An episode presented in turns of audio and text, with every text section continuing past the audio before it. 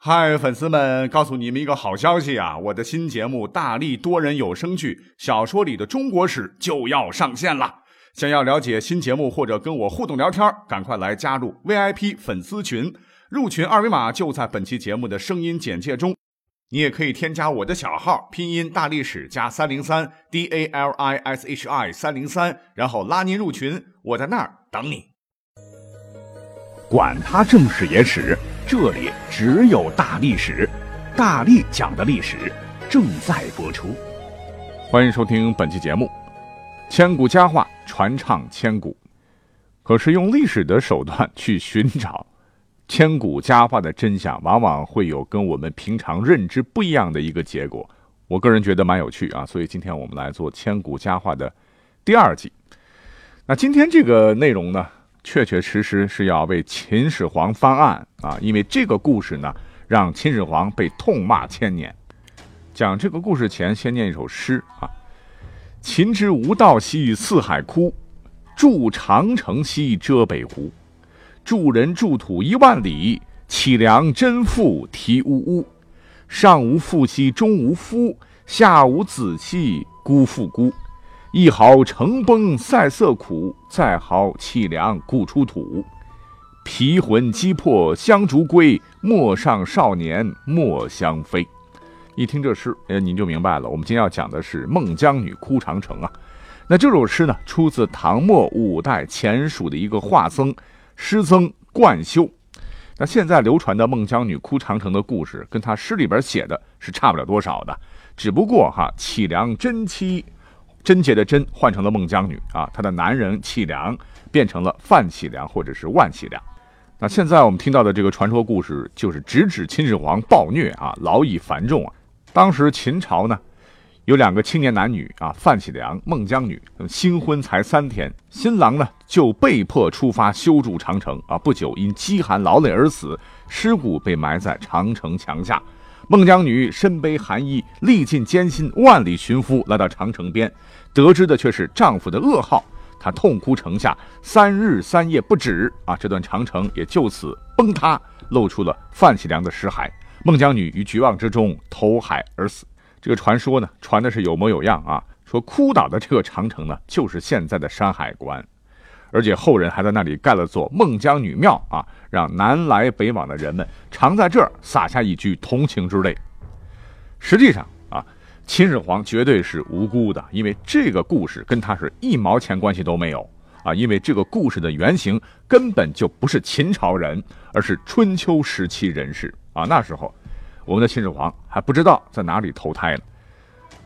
那故事当中的范喜良的原型啊，叫启良，他呢不是我们所熟知的哈平民屌丝哈。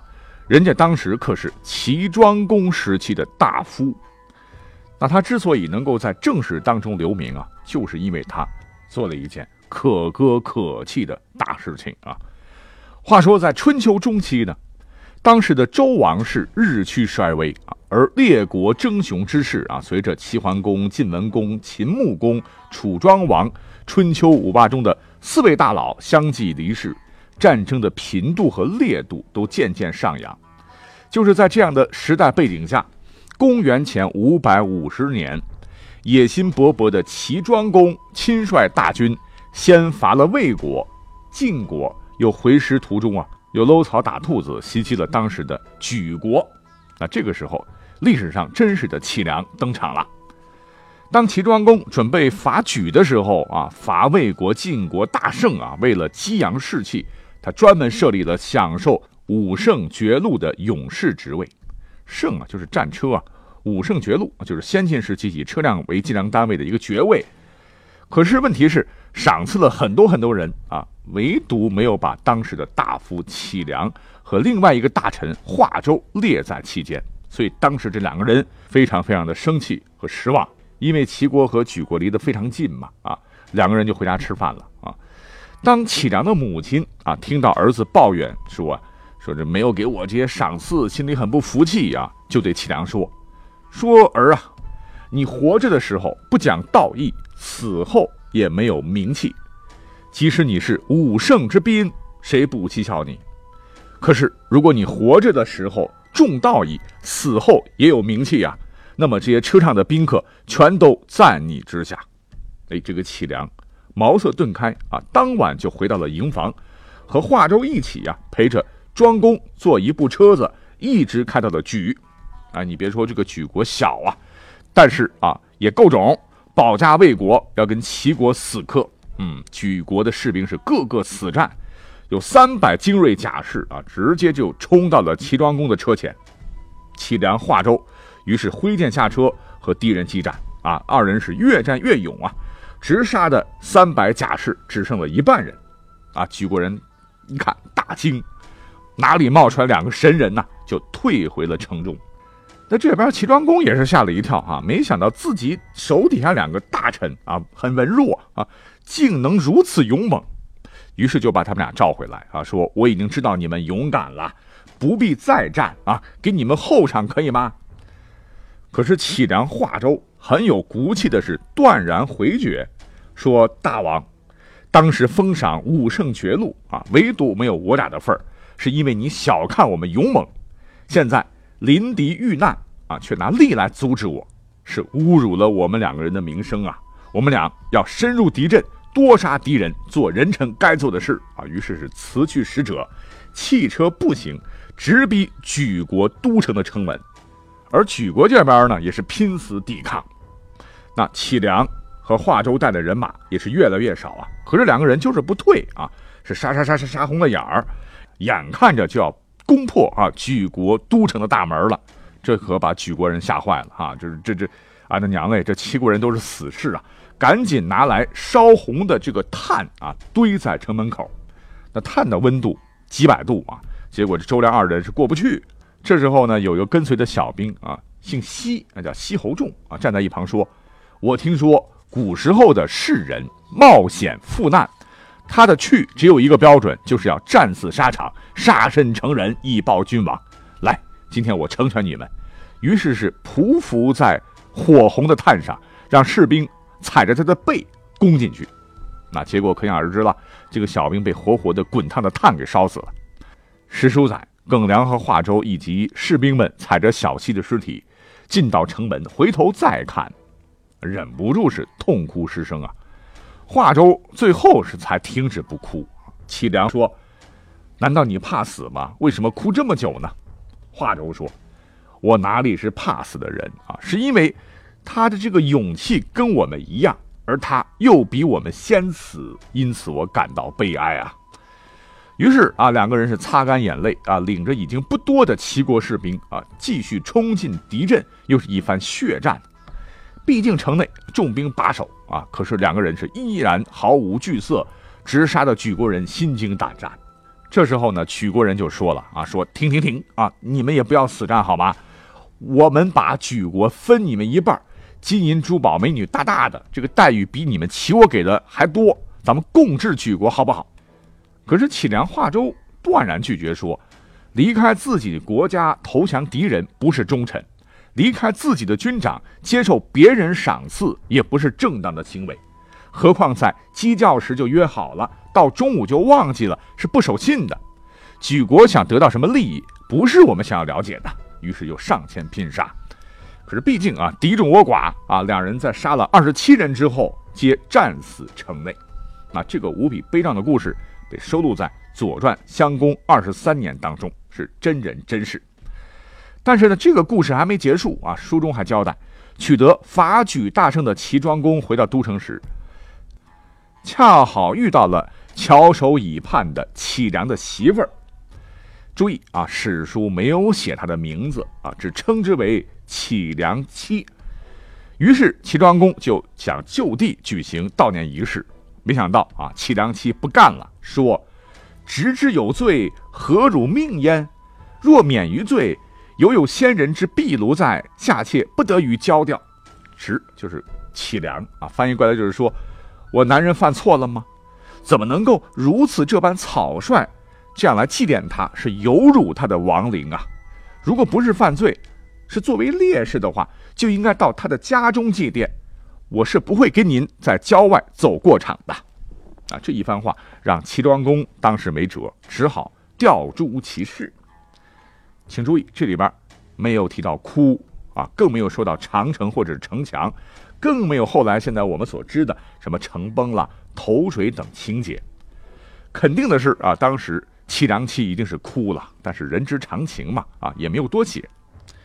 可是啊，等到了很多很多年之后，战国时期啊，有个著名的思想家叫孟子啊，曾经和齐国著名的思想家叫淳于髡啊，来了一场唇枪舌剑的精彩辩论。辩什么呢？是关于礼法的。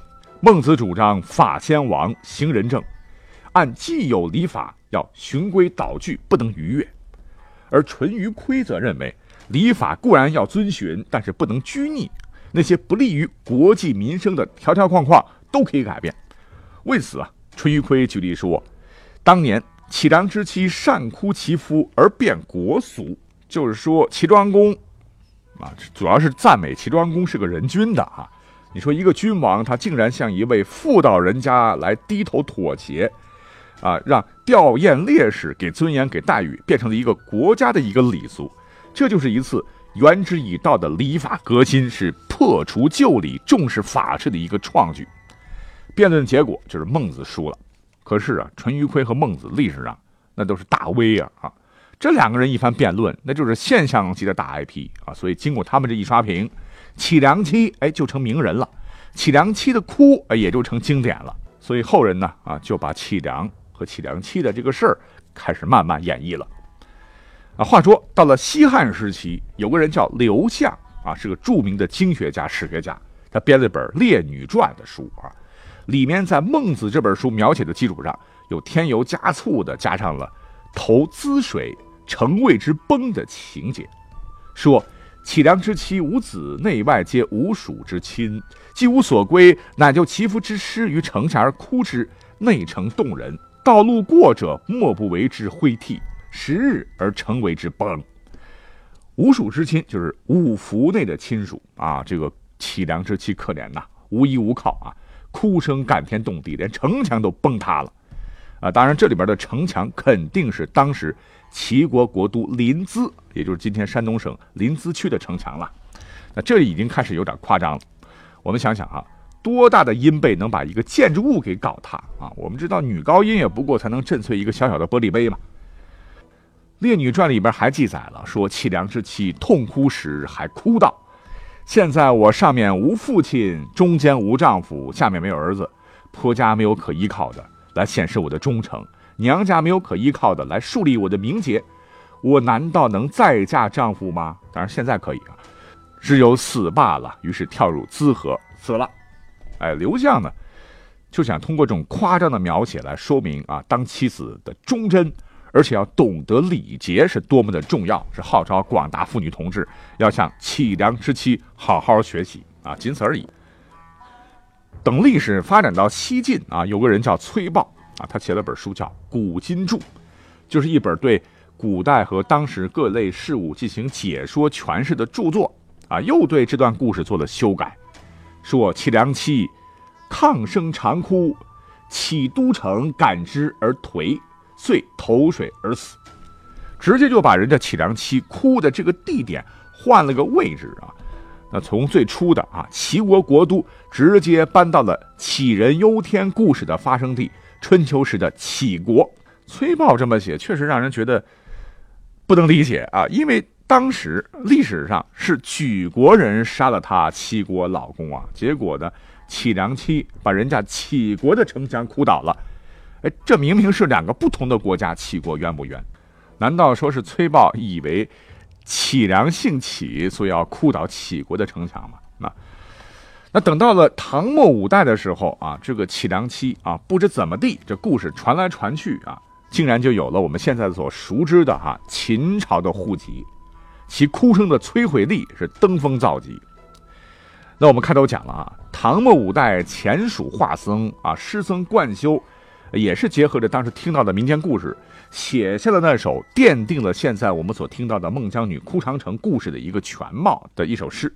也就是说，在唐朝的时候呢，已经把《左传》记载的当时那个故事非常简单的故事，已经改的是面目全非了啊！奠定了我们现在听到这个故事的基础。所以说，贯休诗里边什么“秦之无道兮四海枯，筑长城兮遮北湖”，这跟秦始皇有什么关系啊？你说秦始皇能不冤吗？啊？那再说啊，秦朝当时是奉行法家哈，对于户籍管理当时非常非常严格啊。你要想去外地，可以，但是没有单位介绍信，门都没有啊，你是寸步难行。所以就是这个孟姜女真是秦朝人啊，她能跑到长城那边去，那是不可能的哈，走半道就给你拦回来啊，刑法伺候。好，那说到这儿，有一个大问题，那就是。启良妻啊，一直到唐代，虽然说这个故事已经定型了，就是启良之妻哭倒长城是投水而死，可是什么时候啊，启良妻就成了有名有姓的孟姜女了呢？那根据考证啊，孟姜女这个名称呢，最早是见于敦煌石室卷子的一首短歌，原文是：孟姜女，启良妻，一去燕山更不归。造得寒衣无人送，不免自家送征衣啊！据考证，这首诗呢，可能是唐五代时期的作品，但也有可能是宋代初年的作品。那艺术嘛，在于二次创作啊。孟姜这俩字，本来的意思，孟就是一个排行，就是孟仲书记，来表明老大、老二、老三。姜呢是齐国女子的姓啊，译成现在的话，就是姜大姑娘。那先秦时期呢，就在一些歌咏诗赋当中啊，就用到了“孟姜”这个词啊。比方说，《诗经》啊就有“爱采唐矣，莫之乡矣，云谁之思，美孟姜矣”的用法啊。也就是说，采摘女萝在哪里？就在莫邑的郊野。我思念的人是谁呀？是那美丽动人的姜大姑娘。啊，也许在齐国贵族当中，当时有一个人叫孟姜的女子吧。呃，排行老大啊。生得十分美丽啊，可以说是尽人皆知，名震全国啊。就是因为名气太大了，太漂亮了。这个孟姜呢，这两个字组成的私名，就变成通用名了啊。凡是美女呢，都可以称她为孟姜。哎，就像西施原本是个人名，就因为西施太漂亮啊，名气太大，后来人们都把美女称之为西施一样。什么西施豆腐啊，汤圆豆腐了啊，吃豆腐什么的。再加上呢，历史上啊，这个启良是齐国人啊，他的妻子呢也是齐国人。你想，能让国君低头，又如此之忠贞，那在人们的想象当中，那启良妻想必也是一个才貌双全的一个美女了。所以后人就用孟姜来称呼启良妻。那再经过后来啊，宋元时期戏曲杂剧深入人心的这种传唱演绎，传来传去啊，启良妻就变成了孟姜女。等到了明代啊，明朝呢，为了防止瓦剌入侵啊，再次大修长城，搞得是民怨沸腾啊。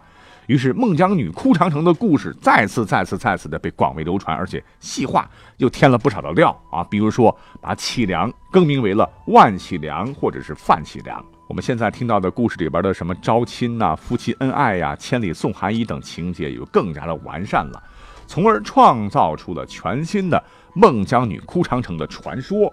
哎，直到现在，好，这就是我们所熟知的孟姜女哭长城的历史的真相啊！哎，资料整理的很辛苦啊，感谢你的收听，我们下期再会。